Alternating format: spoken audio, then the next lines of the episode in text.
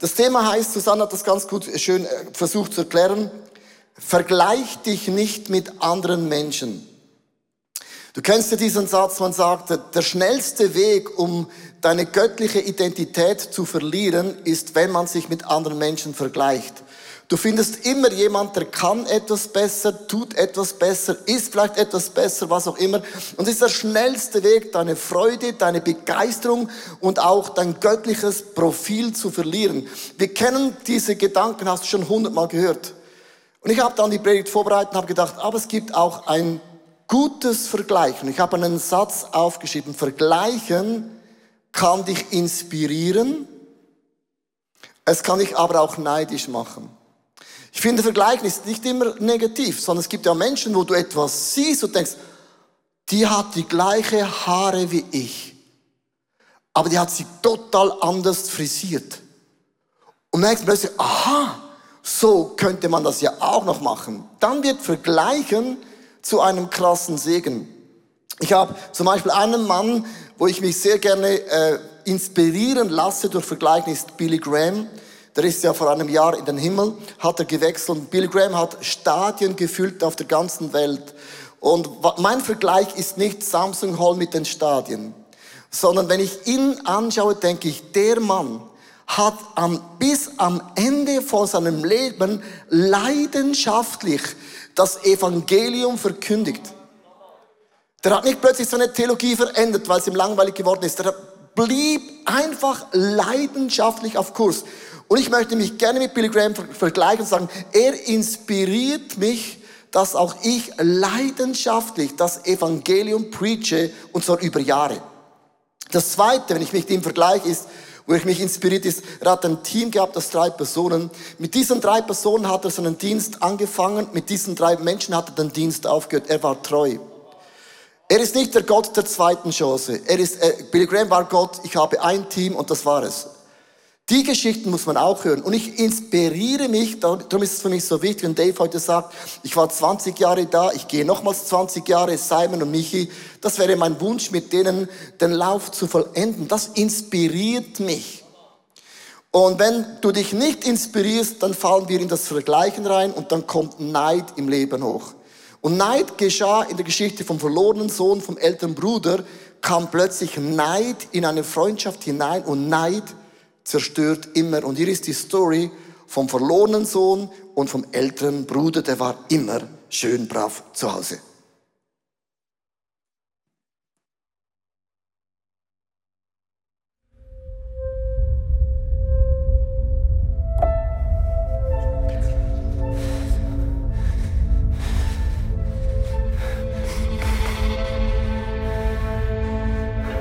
All die Jahre habe ich schwer für dich gearbeitet. Und ich habe dir nicht einmal widersprochen, wenn du mir was aufgetragen hast. Und in all dieser Zeit hast du mir nicht einmal eine junge Ziege gegeben, damit ich mit meinen Freunden feiern kann. Wenn der Sohn daherkommt, nachdem er dein Geld mit Huren durchgebracht hat, dann feierst du und schlachtest unser bestes Kalb. Mein lieber Sohn, Du und ich, wir stehen uns doch sehr nah.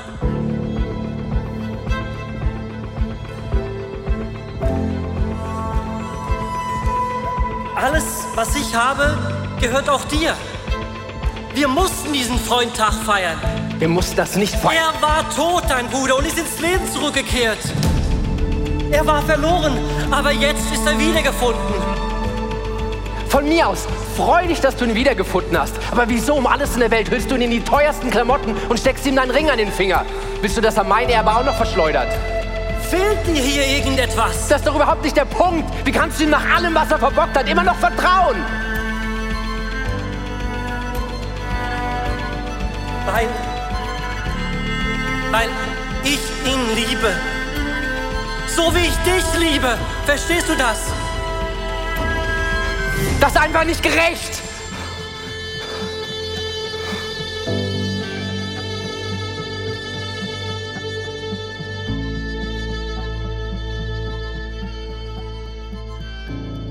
Hey Vater, das ist nicht gerecht.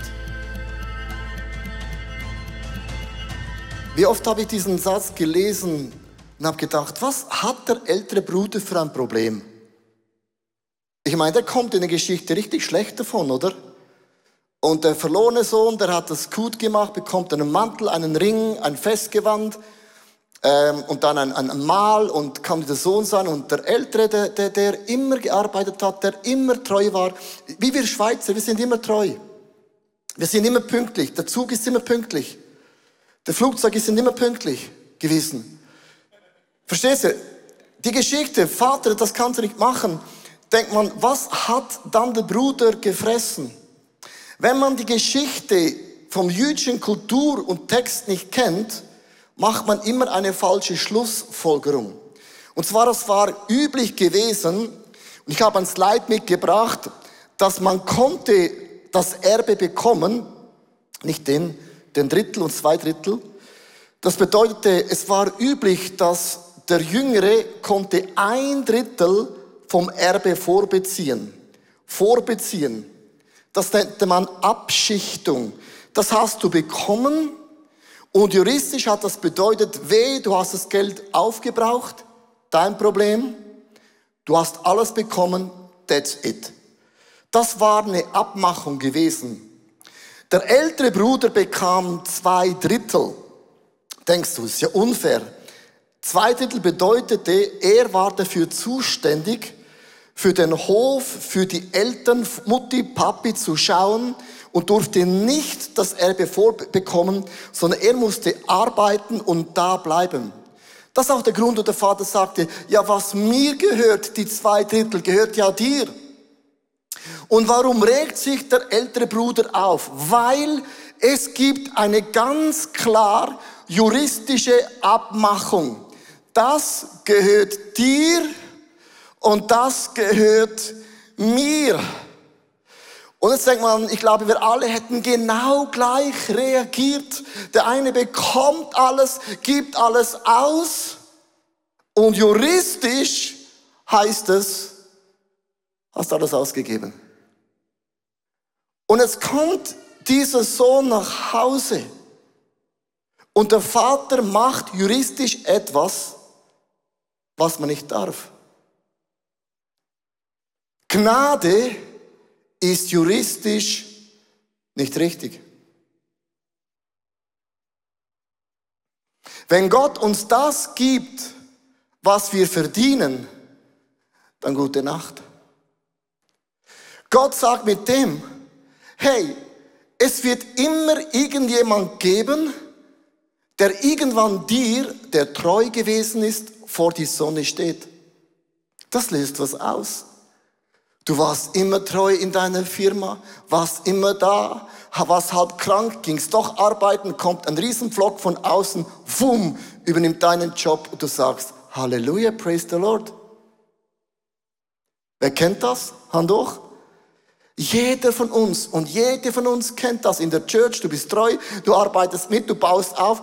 Plötzlich kommt ein Sünder von außen und übernimmt deinen Job und du warst immer da und plötzlich von deinen zwei Dritteln geht noch ein bisschen weg. Das löst was aus, weil Gnade ist juristisch nicht korrekt. Es ist unlogisch, es ist unverdient, es macht keinen Sinn und es löste beim älteren Bruder etwas aus. Und er fing an zu vergleichen. Ja, ich war da, er war nicht da. Wer kennt das nicht? Du bist in einer Small Group, du bist seit 30 Jahren gefühlt Single. Du stehst auf einem Mann. Da kommt ein Mensch in die Church, bekehrt sich, verliebt sich in die Person, heiratet, bekommt Kinder. Und du sagst, wow. Ich freue mich so für dich. Hast es total verdient. Versteht ihr, wir alle haben diese Momente, wo wir zu Gott sagen, das ist nicht fair. Ich bin noch immer krank und ich habe noch immer meine depressiven Gefühle. Ich bin noch immer Single und ich bin noch immer da und da kommt einer, der hat nichts gemacht. Und du nimmst von meinem Blessing, von meinen zwei Drittel noch etwas weg. Und Gott sagt, wo ist dein Problem? Die Geschichte geht so tief, dass Jesus sagt, es ist ein Link zu den Pharisäern und Schriftgelehrten, die gedacht haben, wenn man treu ist, wenn man arbeitet, wenn man dienst, dann bekommt man mehr. Im Weinberg die Geschichte, der eine fing um 7 Uhr arbeiten morgens und der andere kam 10 Minuten vor 5 und alle bekommen den gleichen Lohn. Die sagten, aber das ist doch nicht gerecht. Und der Herr sagte, seit wann ist Gnade gerecht? Der eine braucht mehr Gnade, der eine reizt sie total aus und der andere denkt, ich habe mehr verdient. Die Geschichte geht ums Vergleichen. Wie vergleichst du deine Story auch, wenn du mit Gott unterwegs bist? Dinge, du, du erlebst, fühlst und du denkst, das ist überhaupt nicht fair. Versteht, es gibt einen Bibelvers, den Paulus auch erwähnt. Ich möchte euch vorlesen. Sehr interessant, in 2. Korinther sagt, ich würde niemals wagen zu behaupten, dass ich so bedeutend bin wie die Leute, die fortwährend ihre Wichtigkeit betonen. Ausrufezeichen. Sie vergleichen sich. Also vergleichen ist immer ein Wort untereinander und maßen sich nur einander an. Welche Dummheit, sagt Paulus, das macht man doch nicht. Wenn wir uns vergleichen, fühlt sich immer besser oder schlechter, aber nichts von dem gibt Gott die Ehre. Nichts von dem gibt Gott die Ehre. Die Ehre gibst du dann Gott, wenn er dir einen Ring anzieht. Und weißt du, was der Ring bedeutete? Beim Sohn, es bedeutete, du kannst ab jetzt die Verträge wieder unterschreiben. Der Ring bedeutet, ab jetzt gehört die zwei Drittel von den Finanzen auch dir wieder. Der Ring ist nicht einfach so Blumenschakala, sieht schön aus. Der hatte Autorität, der hatte Kompetenzen, der hatte auch Finanzen hinter sich. Und Gott vertraut juristisch seinem Sohn wieder etwas an, was gar nicht geht. Und Gott sagt mit anderen Worten, wenn du immer zu Hause treu gewesen bist, was ist dann dein Ring?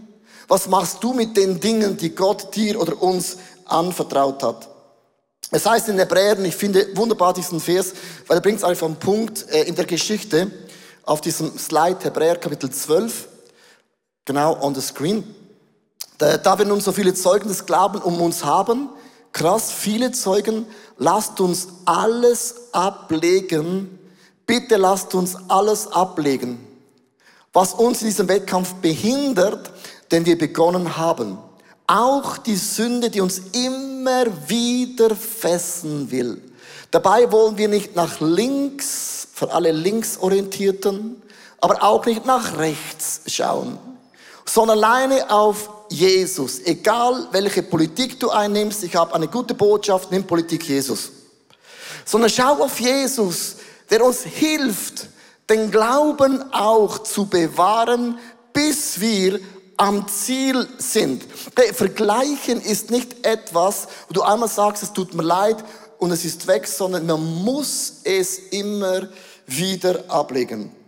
Ich habe zwei Haltungen aufgeschrieben. Die linke Haltung ist, ich bin so getrieben. So getrieben von, ich will besser sein als viele anderen.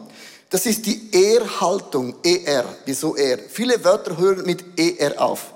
Es gibt immer einen Reicheren einen schnelleren, einen stärkeren, einen schöneren, einen intelligenteren, einen erfolgreicheren. Und man wird plötzlich ganz, ganz schnell neidisch. Ja, hier ist eine Story. Ihr kennt diesen Mann, diese Männer sehr gut und ihr merkt, auch wenn man unterwegs ist im Lauf mit Jesus, muss man diese Gefühle immer wieder ablegen.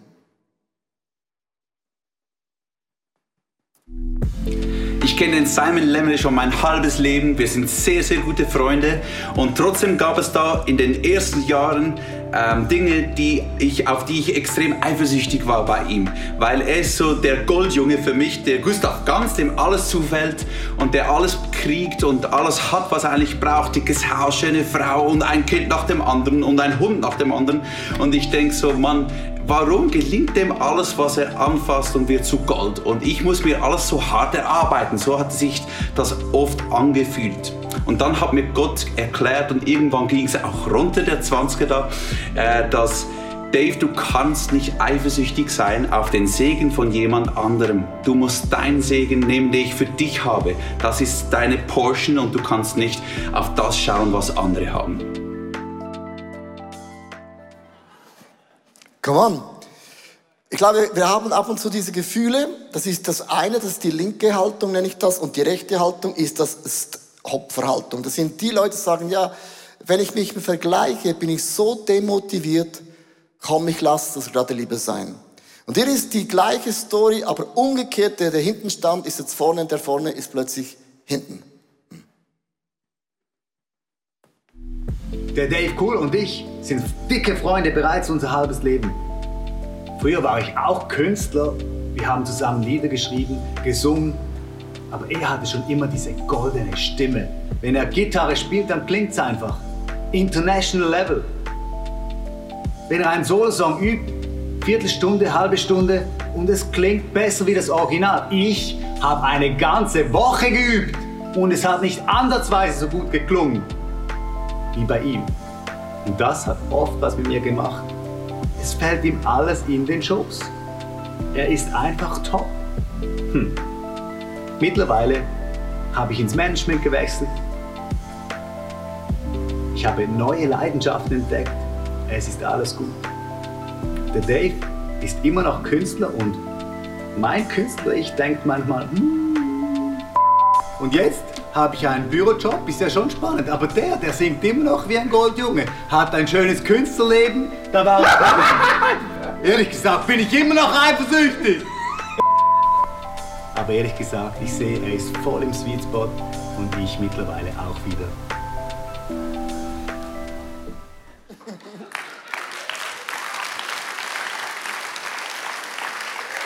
Also, man hätte sich besser darstellen können. Ich kenne ja diese beiden Dudes schon seit Jahren und das ist wirklich nicht gespielt.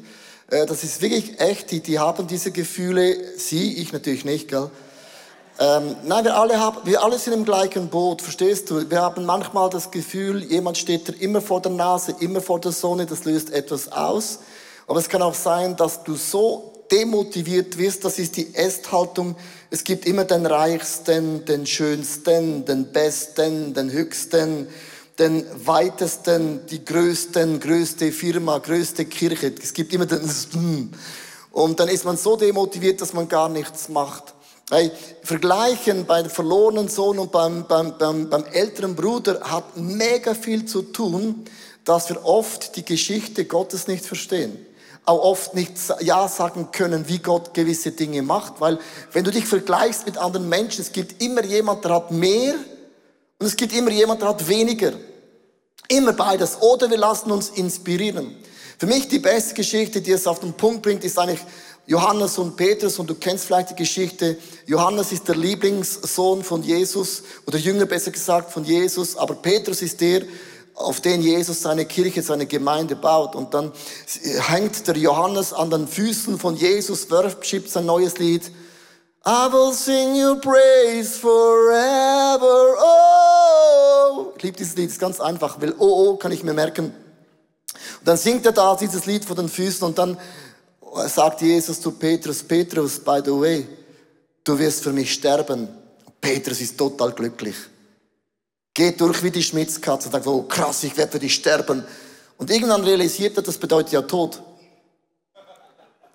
dann sagt er, und äh, was ist mit deinem Worship-Fuß liegenden Lieblingsjünger, mit dem da unten? Du merkst, wenn alle sterben werden, ist, bist du im gleichen Boot, dann ist Gnade für alle gleich verschissen.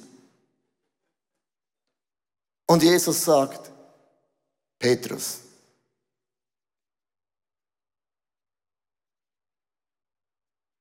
Es geht dich gar nichts an. Folge du mir nach. Das ist ein krasses Statement. Ich glaube, Jesus würde zu vielen Leuten sagen, geht dich doch gar nichts an, was ich mit anderen Leuten mache. Das ist die Geschichte. Folge du mir nach mit deiner Geschichte. Und dann hat das Jesus so gesagt und denkt man, wow, die hatten das Teaching des Lebens und da war das nie mehr ein Problem. Aber dann stirbt Jesus. Und dann ist Jesus im Grab. Und dann gibt es so eine krasse Stelle, und du merkst, aha, Eifersucht, Neid, Vergleichen, das hört ja gar nicht auf. Die lustige Bibelstelle, die es gibt in Johannes, da beeilten sich Petrus und Johannes. Die waren beide Hand in Hand im Gleichschritt unterwegs zu Jesus, um möglichst schnell zum Grab zu kommen. Gemeinsam liefen sie wie ein Team los. Aber Johannes war schneller als Petrus.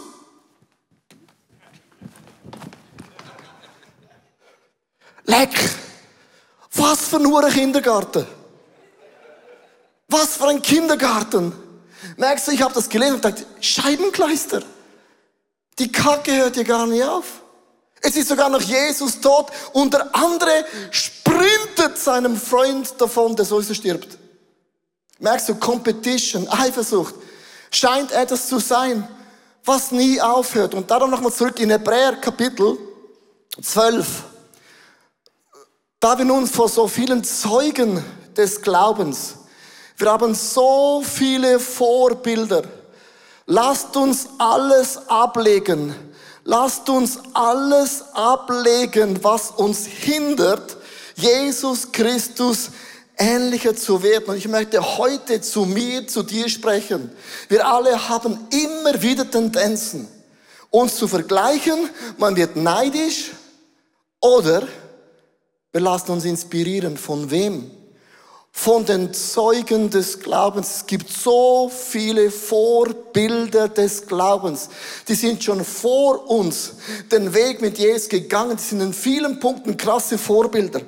Rick Warren hat gesagt, man sollte nur Vorbilder auswählen, die schon gestorben sind. Weil da weißt du, was du hast. Und ich möchte enden mit äh, ein paar Fragen, die ich euch mit nach Hause geben oder auch für die Small Group Arbeit nach Hause geben möchte. Ich möchte enden die Message, lass uns inspirieren durch Vergleichen. Lass uns Frauen und Männer Gottes finden, die in gewissen Punkten in deinem Leben eine Inspiration sind. Lasst uns den Neid ablegen, aber lasst uns inspirieren. Ich möchte euch fünf Fragen stellen, die du zu Hause mit deinem Mann, mit deiner Frau, mit deinem Small mit der Church einmal durchgehen kannst. Was möchte ich verbessern? Was möchte ich konkret in meinem Leben verbessern? Ob du zwei Drittel vom Erbe bekommst oder ein Drittel, spielt keine Rolle, wie viel Gnade Gott gegeben hat. Die erste Frage ist, ich möchte eine glückliche Beziehung haben. Was heißt das ganz konkret für mich? Und wie kann ich das ändern? Also wo gibt es ein Ehepaar, wo ich sagen möchte, so wie die möchte ich auch werden? Und dann kommt die Frage, wie können wir denn das konkret inspirierend durchs Vergleichen auch ändern? Die zweite Frage ist, ich möchte einen tiefen Glauben haben. Wann kann ich mich für Gott Zeit nehmen? Und wie kann ich mehr Vertrauen einüben? Auch wieder, welche Männer und Frauen Gottes im Glauben sind so eine große Inspiration und das motiviert mich, Jesus Christus ähnlicher zu werden. Verstehst du? Vergleichen bringt nie etwas. Es gibt nie Gott die Ehre, außer ich lasse mich inspirieren. Und ich sage Gott, ich halte dir mein Herz. Die dritte Frage ist, ich möchte finanziell besser dastehen. Wie kann ich mein Budget optimieren?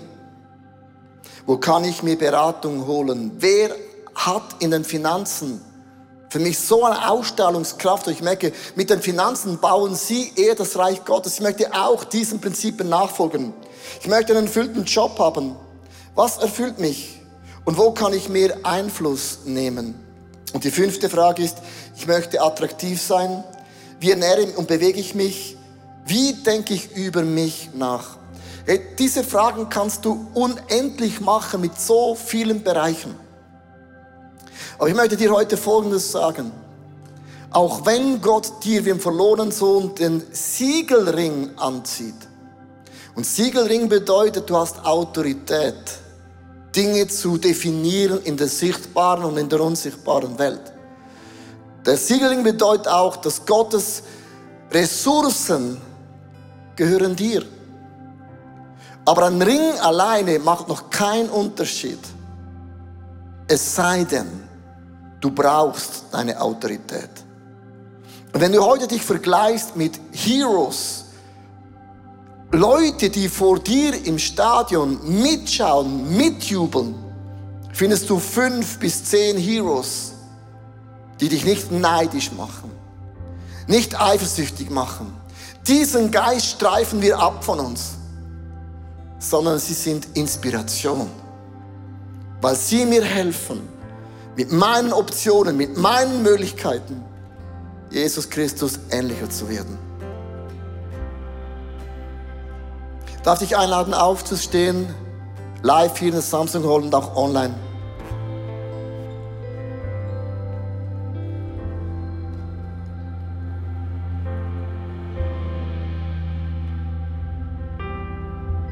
Ob du dich fühlst manchmal wie der ältere Sohn, der einfach treu gewesen ist. Und du siehst für deine Perspektive nicht, wo sollte da die Güte und Gnade Gottes bei mir sein. Du warst immer dein Leben lang treu in deiner Ehe. Du warst dein Leben lang treu in deinen Finanzen. Du warst dein Leben lang treu, wie du gegessen hast, was du gelesen hast, gedacht hast. Und wenn du dein Leben anschaust, passt das nicht zu dem, was Gott voraussagt und versprochen hat.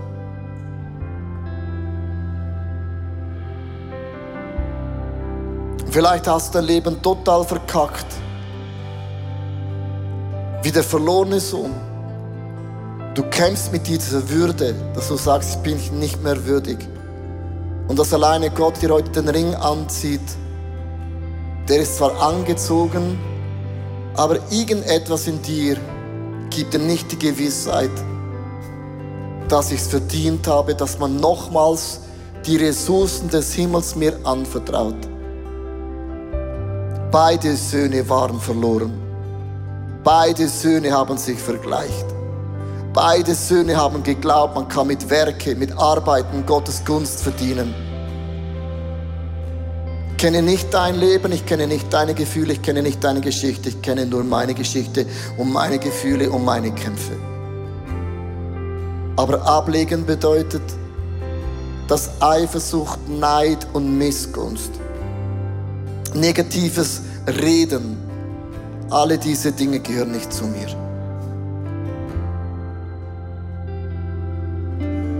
Sondern du bist umgeben von einer Wolke von Glaubensfrauen und Männern, die sind den Lauf vor uns gegangen, in gewissen Punkten erfolgreich. Ich danke dir für diese Vorbilder.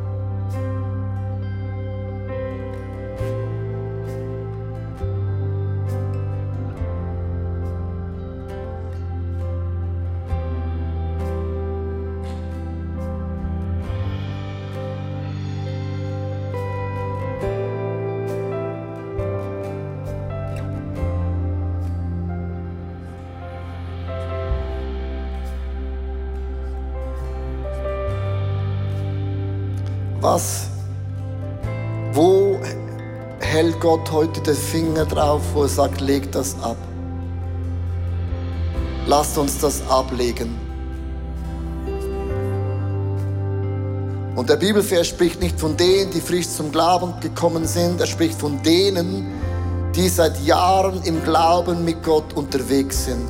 Was sind die Dinge, die der Geist Gottes heute den Finger drauflegt und sagen, it's time um das abzulegen. Und wenn ich Jesus anschaue, dann umarme ich meine Geschichte. Und deine Geschichte mag nicht fair in deinen Augen sein.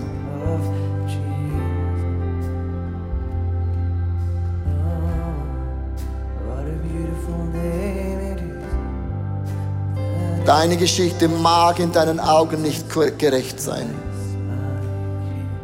Ich möchte dir Folgendes sagen. Und ich sage es auch mir. Gerechtigkeit ist ein Wort, das im Himmel sein wird. Auf dieser Erde werden wir manchmal seufzen und schreien wie die Natur, die sich sehnt nach Erlösung. Wir sind manchmal in dem gleichen Punkt wie die Natur. Wir, wir sehnen uns, dass gewisse Eigenschaften endlich aufhören. Hey, aber im Himmel gibt es diese Gerechtigkeit. Ist für alle gleich.